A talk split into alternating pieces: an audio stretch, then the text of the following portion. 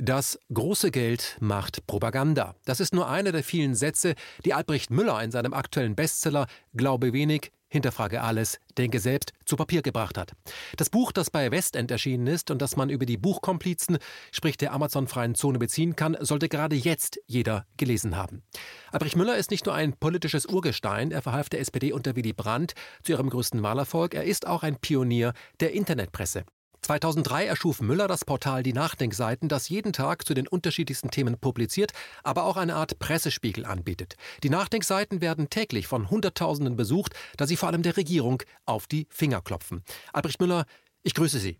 Ja, hallo, guten Tag. Herr Müller, zu Beginn unseres Gesprächs möchte ich die vier Absätze Ihres aktuellen Buches äh, kurz zitieren. Da heißt es ja im Klappentext, Glaube wenig, hinterfrage alles, Denke selbst, wie man Manipulationen durchschaut. Sie als ein Mensch, der die letzten Jahrzehnte ja politisch wie auch journalistisch aktiv war, der ja immer die Ereignisse und Strömungen und Entwicklungen dieses Staates im Auge hatte, ich möchte Ihnen folgende Frage stellen. Wie beobachten und beurteilen Sie die aktuellen Entwicklungen in unserem Land hinsichtlich der sogenannten Corona-Maßnahmen? Also die Untersuchung der Methoden der Manipulation gibt schon einiges her, um das zu verstehen, was zurzeit bei uns abläuft. Ähm, ich fange mal mit der politischen Konstellation an, wie sie jetzt in Umfragen sichtbar geworden ist, dass ähm, die große Mehrheit unseres Volkes, 95 Prozent, äh, den Maßnahmen der Bundesregierung zustimme, dass die CDU, CSU um über 10 Prozent angestiegen ist und dergleichen mehr.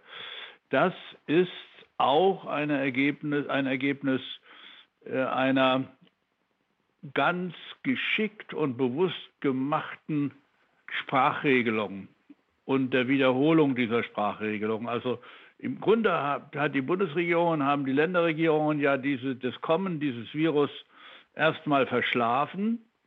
Und dann haben, wenn man daran denkt, zum Beispiel, dass noch Karneval gefeiert worden ist in München Fasching und am Montag darauf hat der bayerische Ministerpräsident den Katastrophenfall ausgerufen. Da sieht man schon, äh, wie elend im Grunde die, die politische Reaktion tatsächlich war. Aber dann hat man sich halt zusammengefunden, darauf immer das Gleiche zu sagen. Und man hat eben gesagt, wir haben schnell reagiert, das war glatte Lüge, aber sie ist halt wiederholt worden und damit ist geglaubt worden. Und man hat eben gesagt, wir haben richtig reagiert und haben uns und dann kommt das nächste, wir haben, das kann man auch nachlesen in dem Buch, dann haben sie halt gesagt, die Experten sagen uns. Das gab, war, wenn ich mich recht erinnere, am 18. März, dass die Bundeskanzlerin das erklärt hat und die rheinland-pfälzische Ministerpräsidentin und der baden-württembergische Ministerpräsident. Sie alle haben das Gleiche gesagt, wir berufen uns auf Experten. Und das hat bei ganz vielen Leuten verfangen. Und dann kommt noch hinzu, das nächste, was man aus den Methoden lernen kann, dass Angst, Emotion ein unglaubliches Mittel der Manipulation ist.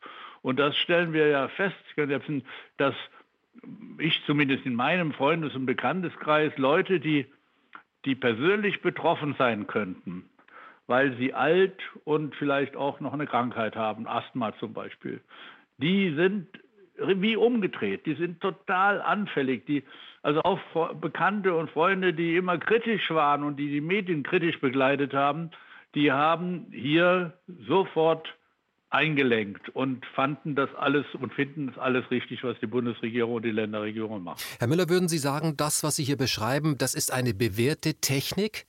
Ja, das ist, ich würde sogar sagen, dass es ein, ein Vorbild gab bei uns 2008 Damals war ich nicht sehr dagegen, dass man das so macht. Ich erinnere daran, dass die Bundeskanzlerin sich damals Anfang Oktober 2008 äh, mit den Chefredakteuren der großen Medien getroffen hat und man verabredet hat, dass man alles tut, um Spekulation nicht anzuheizen.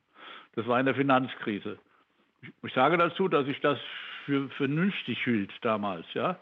Und man kann und muss davon jetzt auch ausgehen, dass es eine klare Sprachregelung von Seiten Frau Merkels oder vom Pressesprecher der Bundesregierung, Seibert oder anderen an die großen Medien gab. Und dann finden wir halt jetzt den großen Vorteil für diese Art von Politik darin, dass die Medien extrem konzentriert ist. Das heißt, der Herr Seibert muss gar nicht bei vielen Leuten anrufen. Die sind auch noch befreundet, also Frau Mohn mit Frau Merkel und Frau Springer mit Frau Merkel und äh, dann die anderen Holzbrink und Schaub für die Süddeutsche Zeitung und für mein hiesiges Blatt, die sind ja leicht zu erreichen. Und dann wird durchgestochen, dann gibt es halt die klare Anweisung, ähm, es wird immer positiv über das berichtet, was Bund und Länder beschlossen haben. Mhm. Wenn Sie gerade von Holzbrink sprechen, Holzbrink gehört hier zum Beispiel der Tagesspiegel, die sind mitbeteiligt an der Zeit, sodass man äh, auch äh, verschiedene Menschen in verschiedenen Gesellschaftsschichten automatisch erreicht. Und wenn man dann von einem Blatt zum anderen wechselt, dann hat man das Gefühl,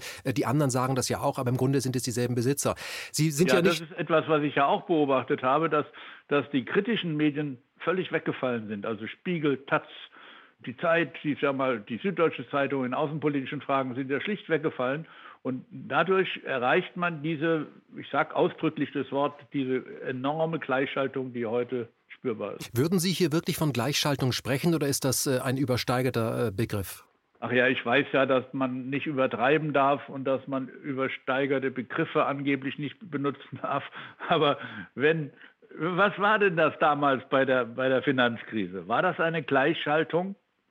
Ja, es war eine Verabredung da, zu dem Zweck, dass die Medien sich gleichgeschaltet verhalten. Da kann ich natürlich auch sagen, gleichgerichtet ver, äh, verhalten, damit das kein Begriff aus der NS-Zeit oder aus der, der Analyse der NS-Zeit ist. Aber das ist ja albern. Warum kann man, wenn äh, ein Vorgang so ist, wie er jetzt sich darstellt, dass die Medien immer das Gleiche berichten, dass sie alle berichtet haben von dieser Johns Hopkins Universität, ohne dass ein Journalist hinterfragt hat, was für ein Ding das eigentlich ist. Und wer es finanziert? Ja, und, und es wurde immer, ich, das ZDF habe ich ja, konnte man ja vor, konnte man ja, bevor die es sagen, konnte man wiederholen, vom letzten Tag wusste man es schon, die sagen, jetzt ist 19 Uhr oder 19.05 Uhr, um 18.30 Uhr hat Hop, Johns Hopkins festgestellt, dass es so und so viel tausend Infizierte und so und so viel tausend Tote gibt.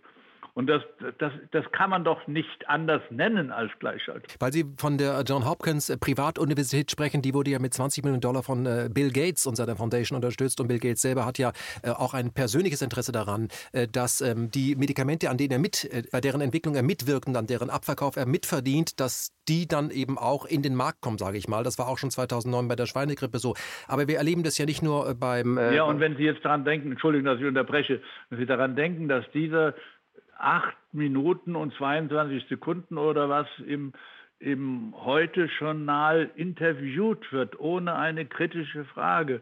Und das, wenn ich mich recht erinnere, an Ostersonntag. Sie sprechen von dem Interview Bill Gates in den Tagesthemen. Ja, mhm. Tagesthemen, ja. Habe genau. ich schon mal gesagt. Entschuldigung. Genau. Macht ja nichts, Herr, Herr, Müller, weil Sie das ansprechen, das möchte ich Sie äh, nämlich fragen, weil bei Ihnen habe ich es ja nicht nur mit äh, einem Medienmann zu tun. Sie sind ja der Erfinder der Nachdenkseiten und, der, und, und leiten dort äh, gewissermaßen die Redaktion mit den vielen Stimmen, sondern Sie haben ja, waren ja auch sehr viele Jahre politisch aktiv. Äh, Wahlkampf Willy Brandt, SPD-Mitglied, Kanzleramt. Also das muss ich alles nicht erklären. Das weiß jeder, der äh, sich mit Ihnen ein bisschen auseinandersetzt. Aber ähm, da hat ja Bill Gates gesagt, wir, er spricht ja von sich als wir, ja, wir ja. werden erst zum Normalzustand zurückkehren. Er spricht von der Welt, wenn wir sieben Milliarden Menschen geimpft haben.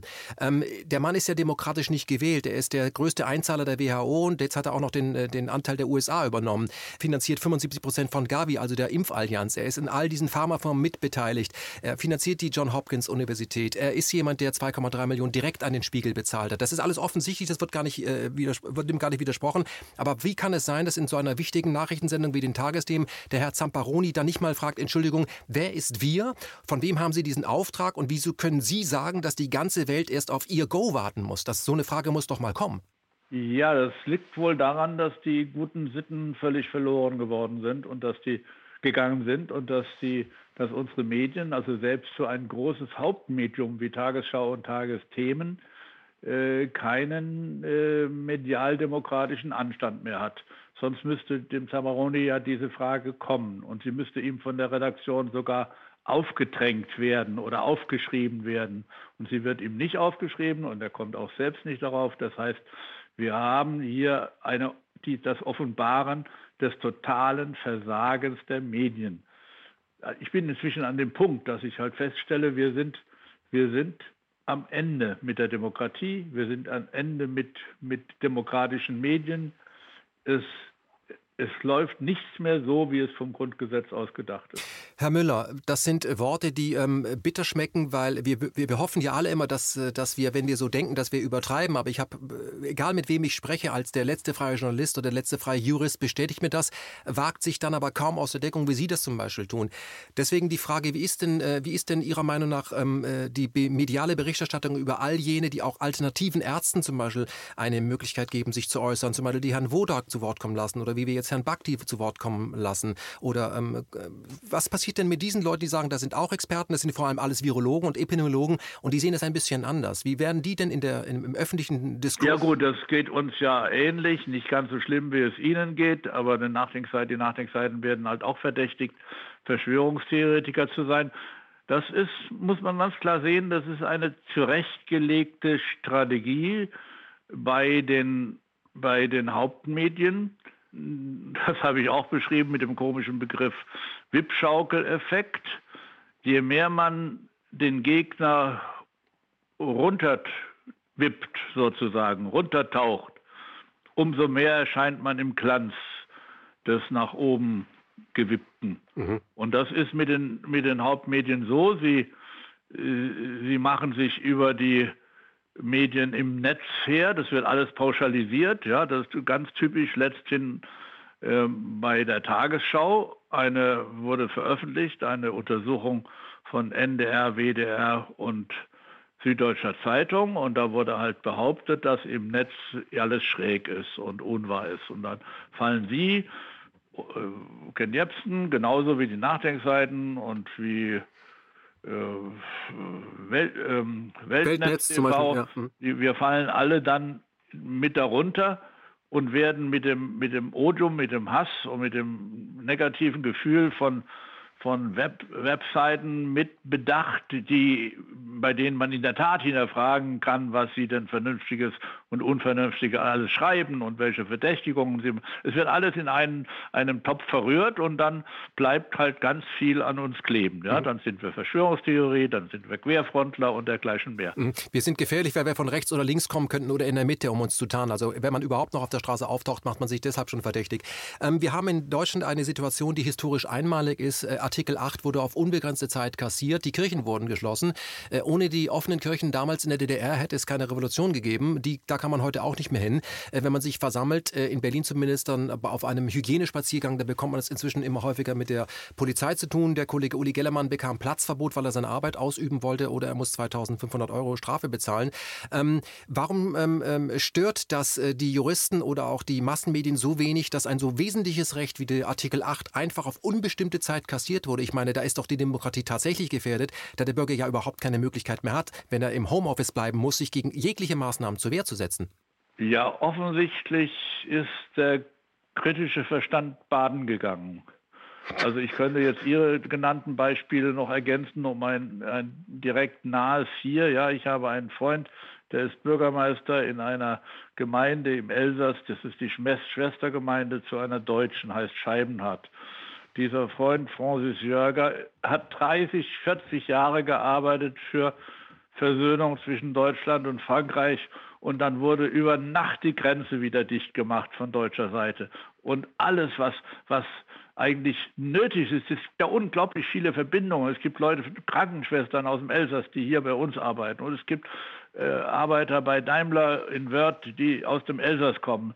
Und das wurde Schlag auf einen Schlag dicht gemacht und wenn ein, ein französischer Arbeiter, der bei, bei Daimler arbeitet, dann anschließend noch bei Lidl einkaufen geht, dann wird er angezeigt, weil er das auch nicht darf und dergleichen. Groteske Verhältnisse. Wie kommt sowas zustande? Es kommt dadurch, und es wird deshalb gedeckt und nicht publiziert, weil der der kritische Verstand unglaublich reduziert worden ist. Mhm. Die Bürger haben das ja... Schlimme ist, wenn ich das mal, will ich nicht unsere Jugend beschimpfen, aber das ganz Schlimme ist, dass äh, aus meiner Sicht äh, junge Leute äh, viel zu wenig protestieren und viel zu sehr Angst haben. Hm. Vielleicht hat das auch mit dem äh, Schulsystem zu tun, dass sie ähm, auf Gehorsam dennoch erzogen wurden, egal wem sie jetzt gehorchen.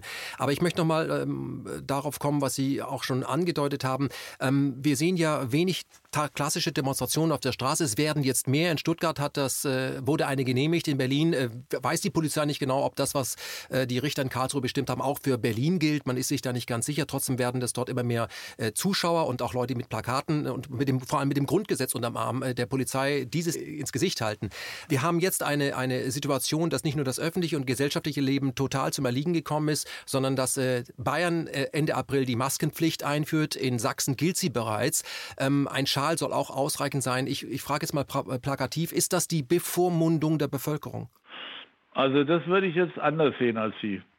Also ich bin ja auch nicht ähm, unbeeindruckt davon, dass das durchaus äh, eine gefährliche Krankheit sein kann und werden kann und dass man daran sterben kann und dass äh, vielleicht sogar mehr Leute sterben.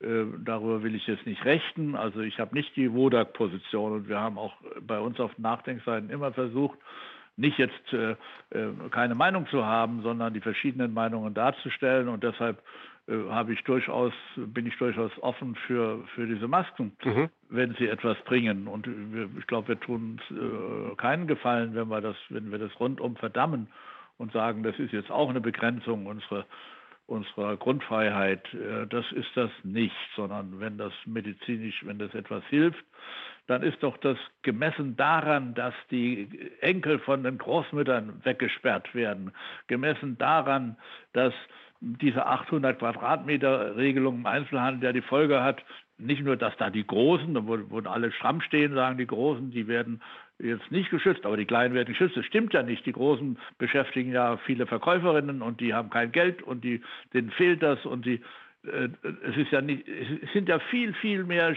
äh, viel mehr Schaden ist damit ähm, angerichtet worden als der, der angerichtet wird, wenn jemand äh, eine Maskenpflicht einführt oder, oder eine Maske tragen muss. Da bin ich ein bisschen anderer Meinung. Aber das muss ja möglich sein. Wir müssen ja auch schauen, dass wir fachgerecht beurteilen. Nein, das sehe ich ganz genauso. Wir beide sind keine Ärzte, wir sind keine Virologen. Wir können nur Virologen zuhören, deren Argumente äh, wahrnehmen und dann sagen, was überzeugt mich mehr. Und ich ja. wünsche, würde mir eigentlich wünschen, dass ein äh, Streeck, ein äh, Wodak und auch ein Drosten sich mal an einen Tisch setzen würden und einfach mal so diskutieren. Es wäre ja möglich, moderiert durch einen Herrn Lanz, der in diesem Moment übrigens glänzt, muss man dazu sagen, der auch Püschel, äh, ja, muss ich sagen, muss ich Man wundert sich, ja, es, er kann es, der alte Tiroler, dass die an den Tisch kommen und allgemeinverständlich äh, eine Diskussion führen, wo die Leute sagen, okay, im Grunde besteht kein Grund zur Panik, die Situation ist angespannt, es gibt Risikogruppen, wie kann man die effektiv schützen und ist das, was wir im Moment tun, nicht im Grunde kontraproduktiv, weil wenn man heute zu dir sagt, du sollst ins Homeoffice gehen und du kannst mehrere Monate deine Miete nicht mehr bezahlen, dann bist du eben obdachlos, dann ist das da im Homeoffice. Die Fragen muss man ja stellen. Aber ich möchte mit Ihnen noch mal über ähm, Herrn Wodak sprechen. Herr Wodak war ja lange äh, Mitglied äh, von, auch von Transparency. Da ruht jetzt sein Amt. Herr Wodak hat 2009 darauf hingewiesen, dass bei der Schweinegrippe schon mal eine massive Manipulation stattgefunden hat, wo Impfstoffe gekauft wurden, die nachher nicht benutzt wurden. Trotzdem wird er so in den Medien durch den Kakao gedreht.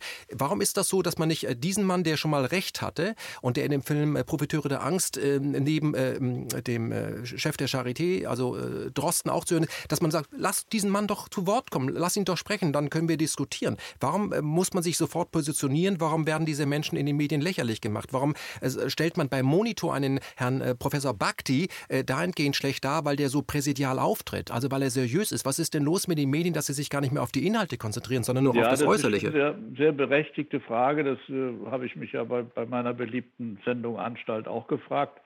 Warum machen Sie, ziehen Sie so über diesen Wodak her? Also ich hätte bei Woda ganz andere Argumente gebracht. Erst einmal haben wir in Nachdenkzeiten ihn in Schutz genommen, als Transparency International äh, ihn outgesourced hat sozusagen. Aber ich hätte bei Herrn Wodak halt auch äh, noch drei Fragezeichen. Wieso gehört jemand, der 15 Jahre SPD-Bundestagsabgeordnet war, wieso ist er stolz darauf, bei Transparency International Mitglied und Mitglied im Vorstand zu sein? Wenn er also so, wenn er noch nicht erkannt hat in 15 Jahren politischer Tätigkeit und vorher schon, dass das ein halb korrupter Verein ist, dann ist ihm halt auch nicht so sehr zu helfen. Verzeihen Sie, mhm. dass ich deshalb ein bisschen skeptisch bin, auch was diese Person betrifft. Ja. Dennoch haben wir ja, wie Sie eben auch gefordert, dass jeweils der eine den anderen auseinandernimmt. Das könnte man auch in der Sendung unter der Ägide von Lanz und die würden alle mal richtig die, die, ihre, ihre Sachpositionen offenlegen müssen und die anderen hätten die Chance, diese auseinanderzunehmen. Das, das haben wir gewünscht. Ja. Mhm. Aber bei Wodak bin ich halt, wie bei Drosten gibt es ja auch viele Fragezeichen ja. zu stellen und so weiter. Also tut mir schrecklich leid. Man, man orientiert sich manchmal an solchen Vordergründigkeiten und ich orientiere mich daran, wenn einer nicht gesehen hat, was Transparency International ist, dann habe ich schon mal Glaubwürdigkeitsproblem. Lassen Sie uns über die aktuelle Situation sprechen. Äh, die ist ja äh, unbegrenzt. Ja, äh, das hat ist mit Demokratie ist das schwierig überhaupt nicht zu vereinbaren. Wie lange glauben Sie wird das noch gehen, bis der Kollateralschaden so groß ist, dass die Demokratie tatsächlich leidet? Und wir sind ja jetzt schon unter einer Art Notstandsregime, wo Herr Spahn unglaublich viel Macht hat. Ähm, wie lange geht das noch? Sehr berechtigte Frage. Wie lange das geht, weiß ich nicht. Es sollte nicht lange gehen. Das Problem ist ja, dass die diejenigen, die jetzt besonders leiden, jene Menschen, die kein, ein, kein Vermögen haben und denen das Einkommen jetzt wegfällt und die vor dem Nichts stehen. Jene, Entschuldigung, jene Alleinerziehende, die mit ihren zwei Kindern in zwei Zimmern oder zweieinhalb Zimmern ausharren muss und das aushalten muss jede Familie, jede Familie, wo der Mann halt nicht kontrollierbar ist und die, die Frauen und die Kinder extrem leiden, die sind doch nicht artikulationsfähig. Und nicht, nicht das, Entschuldigung, die haben keine Artikulationsmöglichkeit. Mhm. Und deshalb hört man sie so wenig. Und das ist das Fatale dieser politischen Vertreter, die uns vertreten, dass die im Grunde nur darauf hören und auf jene hören, die artikulationsfähig sind. Und das werden Sie auch bei den, bei den Geldern, wie die verteilt werden, werden Sie das genau das Gleiche erleben. Ich will jetzt nicht ausweichen auf ein anderes Thema, aber es ist ein wichtiges Thema und da möchte ich auch jetzt über Ihr Medium darauf zu aufrufen, dass wir alle aufpassen, wie hier durchgesteckt wird, wie hier Spezies bedient werden, wie die Milliarden, die verteilt werden, dann nicht bei denen ankommen, die es wirklich brauchen, sondern bei ganz anderen. Das ist ein Sonderthema. Aber das andere ist noch, dass das ist ja das Problem, dass die Experten für die Verhältnisse der kleinen Leute, die sind nicht zur Sprache gekommen und die haben sich nicht durchgesetzt, die sind gar nicht gefragt worden. Und deshalb ist es so, dass dieser ganze Shutdown wahrscheinlich länger durchgehalten wird, als es in der Sache berechtigt ist, weil er es so großen Schaden anrichtet, dass, und zwar bei Leuten, die eben nicht zählen. Das ist das Problem. Das wird, sehr wird, wird jetzt sehr deutlich werden. Es findet ja auch eine, sage ich mal, wirtschaftliche Flurbereinigung dahingehend statt, dass man ja auch gleich sieht, wer hat sich denn kurz nachdem der Shutdown befohlen wurde gemeldet? Das war ja, das war zum Beispiel H&M, das war auch Adidas, die gesagt haben, sie zahlen jetzt keine Miete mehr. Also die sind dann relativ schnell, jedenfalls einer zurückgerudert, aber ein, allein es äh, zu wagen als, als äh, Unternehmen, die Milliarden Gewinne machen, weil sie einfach, äh, sage ich mal, äh, anders Steuern bezahlen oder einfach ähm, äh, Steuervermeidung betreiben, so muss man es ja äh, neudeutsch formulieren, da, da gab es ja keinen Aufschrei. Und äh, auch der große Gewinner der Branche ist ja im Moment auch Amazon. Äh, und so, dass man sich die Frage stellen muss, ähm, wie viele der kleinen Läden wird es denn nachher noch geben, wenn das äh, weiter anhält. Aber ich möchte Ihnen eine ganz persönliche Frage stellen, Herr Müller, weil Sie für mich auch im Herzen immer noch ein Sozialdemokrat sind, trotz, äh, weil Sie kein Freund von Agenda 2010 sind. Ähm, ich erlebe das jetzt zum dritten Mal in der BRD. Ich erlebe das damals bei der Schweinegrippe. Ich hab, vorher habe ich es erlebt bei der Bankenrettung und ich erlebe es jetzt wieder, dass das sogenannte Krisenmanagement Parlament im, Grunde genommen eigentlich auch am Ende sich mal in einem Untersuchungsausschuss verantworten müsste, was denn daran gutes Management war. Die feiern sich da selber. Sehen Sie das ähnlich, dass wir nach dem, ist die BRD eh nicht mehr dieselbe, uns die Frage stellen müssen, sind wir eigentlich mit dieser Art von Krisenmanagement zufrieden? Brauchen wir nicht danach eine Untersuchung, wo, was ist gut gelaufen und was ist überhaupt nicht gut gelaufen? Ja, das sollte man in der Tat machen. Ja, wer hat es verschlafen? Spahn plus Söder. Warum haben die das verschlafen? Warum haben sie nicht rechtzeitig angefangen?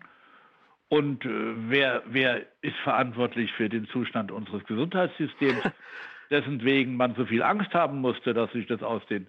Ja, ich, ich muss da was, eine persönliche Anmerkung machen. Vielleicht darf ich das zum Schluss noch. Natürlich. Vor äh, im Jahre 2010 ist meine verstorbene Frau Opfer eines Herzinfarktes geworden in Plauen im Vogtland auf einer Vortragsreise von mir. Und dann habe ich sie am nächsten Morgen, es war in der Nacht, äh, in die Klinik gebracht und dann war in der Rettungssystem so viel los, im Rettungsstelle so viel los, dass sie warten musste. Vor allem musste sie warten, weil die Ärztebesetzung in der Klinik so schwach war, dass es offenbar keinen Kardiologen gab. Und als sie dann endlich abgeholt wurde und in den Rettungsraum kam, äh, blieb das Herz stehen und sie hatte 30 Minuten künstliche Beatmung und damit äh, war sie am Ende äh, im, äh, ja. Herr Müller, sie ist an Unterbesetzung gestorben. Sie ist an Unterbesetzung. Ich habe dann, das, das wollte ich kurz, äh, kam es jetzt nicht so sehr auf diese kleine private Geschichte, große private Geschichte an, sondern auf das, was ich dann in der Intensivstation erlebt habe. Ich war ja drei Wochen dort auf der Intensivstation. Und dann habe ich x-mal erlebt, dass der Stationschef der Intensivstation von der Rettungsstelle angerufen wurde und wurde aufgefordert, jetzt mit dem Notarztwagen rauszufahren. Und dann hat er ins Telefon gebrüllt, dass ich kann das nicht, ich bin hier gefordert auf der Intensivstation. Und ein anderer Arzt, ein Sachse, der so ein bisschen locker drauf war, der hat halt gesagt, wir haben hier nur, wir haben hier nur Ersatzärzte. Also überhaupt, es ist total runter, runtergefahren worden, diese Ausstattung dieser Klinik. Ja? Und wenn man dem jetzt noch nachgeht, da könnte man viel, viel zeigen. Die Privatisierung, an der Privatisierung dieser Klinik zum Beispiel hat ein großer Unternehmensberater verkauft, äh, verdient. Die, die, haben Kliniken aufge, äh, Roland Berger hat mhm. Kliniken aufgekauft, ja, und die dann weiter verscherbelt. In diesem Fall hat er diese Vogtland-Klinik gekauft, zusammen mit anderen Kliniken noch, und dann weitergekauft, ver, verscherbelt an Helios. Und da sehen Sie das ganze Elend. Das hat die Bundesregierung und haben die Länderregierungen zu verantworten diese, diesen Ausverkauf unseres, unseres Gesundheitswesens. Und das gehört auch in einen Untersuchungsausschuss, mhm. genauso wie das jetzige Management. Mhm. Herr Müller, das ist äh, schön, dass wir Sie hier auch emotional erleben. Dann äh, kann ich mir das nämlich auch erlauben, weil ich möchte Ihnen an dieser Stelle auch mal eine Frage stellen, nicht nur als äh, Journalist sondern, und also Kollege, sondern eben auch als Reporter oder als Privatperson.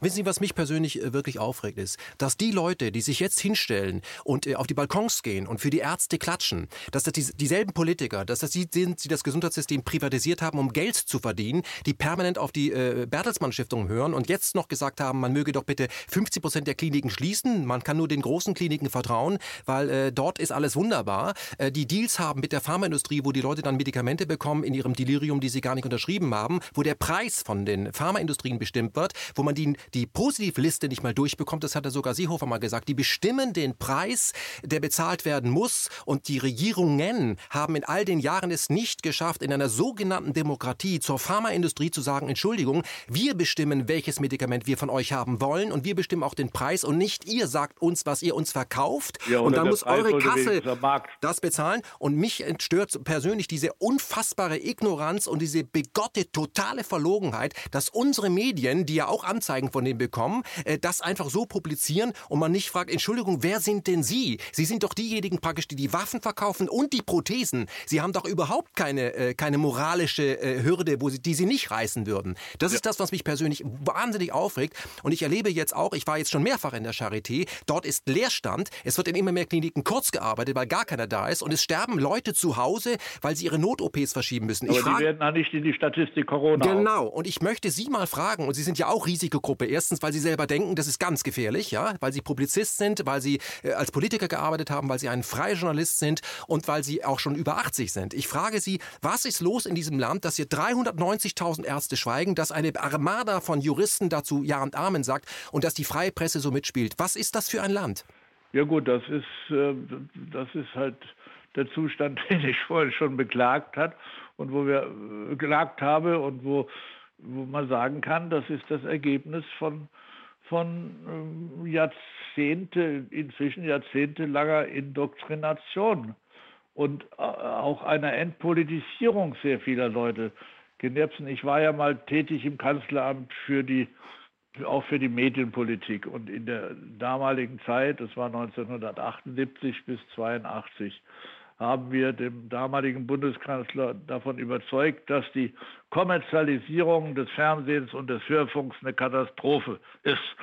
Und deshalb war er gegen die Vermehrung der Fernsehprogramme und gegen die Kommerzialisierung. Und heute, dann 19, äh, 1982 kam Kohl dran und dann Schwarz-Schilling und die haben dann privates das kommerzielle Fernsehen eingeführt. Und damit hat sich, wie vorhergesagt, das öffentlich-rechtliche voll dem kommerziellen angepasst. Und dann haben die eine, eine Personalpolitik auch bei den öffentlich-rechtlichen gemacht, die jeden kritischen Geist fast, nicht, nicht ganz, aber die die meisten kritischen Geister aus diesen Medien verbannt haben. Und heute haben wir das Ergebnis, eine, eine totale Beflutung und Berieselung mit unendlich vielen Grimmis und, und, und, und, und. Und die Entpolitisierung dieser Leute, die vor der Klotze hocken, das ist vorhergesehen worden und es ist davor gewarnt worden.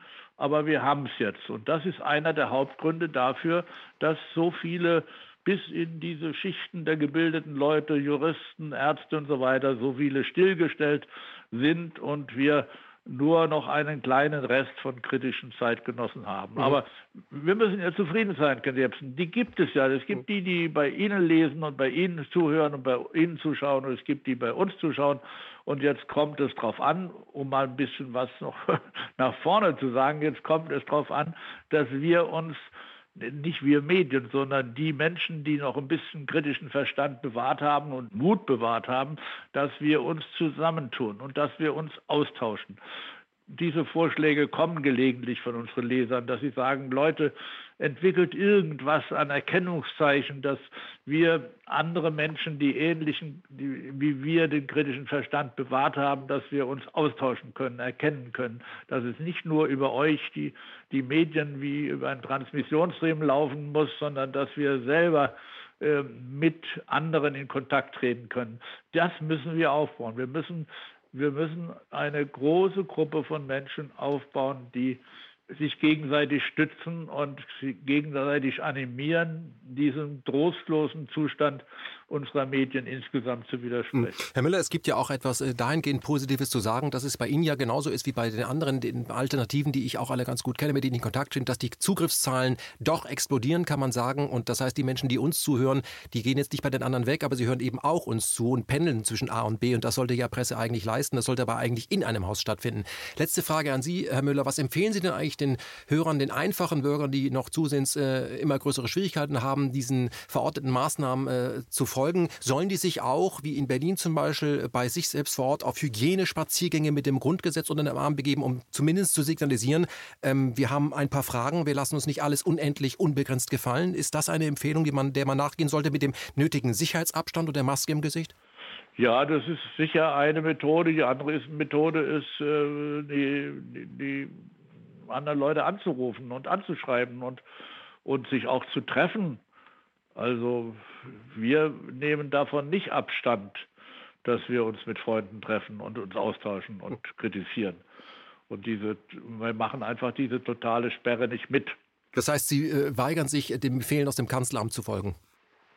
Ja, in diesem Fall weigere ich mich, ja, richtig. Mhm. Wir haben uns, äh, unser Verleger kam letztes Jahr an und wir haben uns getroffen und ich habe diesen Freund aus dem Elsass an der Brücke getroffen und äh, ich würde mich sogar zur Wiedergründung eines Vereins vis-à-vis -vis zwischen Elsass und Pfalz mit denen dort wieder treffen, einfach um ein bisschen Widerstand zu leisten. Natürlich mit Abstand, das aus eigenem Interesse, muss ich gestehen. Ja. Mhm. Herr Müller, ähm, wir sehen ja im Moment, erleben ja, wie, wie fragil Demokratie ist, weil wenn kein Bürger auf die Straße geht, egal was die Regierung macht, dann äh, kann die Regierung ja auch machen, was sie will. Das könnte dann dazu führen, dass man denkt, naja, vielleicht hat die Bevölkerung gar kein Interesse an Mitsprache, sondern möchte eigentlich einen sanften Diktator. Wo sehen Sie denn, abschließende Frage an Sie, eine Chance, wenn das alles vorbei ist? Was können wir aus all dem lernen?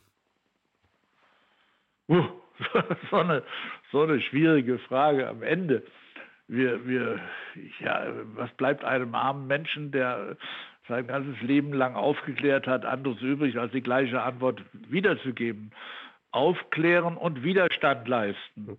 Also habe den Mut, dich deines eigenen Verstandes hätte zu bedienen. Ich habe auch gesagt, ja, ich, also daran bin ich gerade am Nachdenken und, und schreibe was Neues darüber.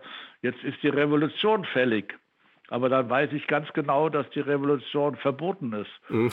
und dass sie also nicht kommt. naja, wir haben immer noch Artikel 20, das Recht zum Widerstand. Richtig, das haben wir. Also ich möchte dazu ermuntern, dass nun lebe ich auf dem Land und nicht in der Stadt und wie Sie sagten, bin ich schon etwas älter und fahre jetzt nicht ständig nach Berlin. Äh, das darf ich auch nicht.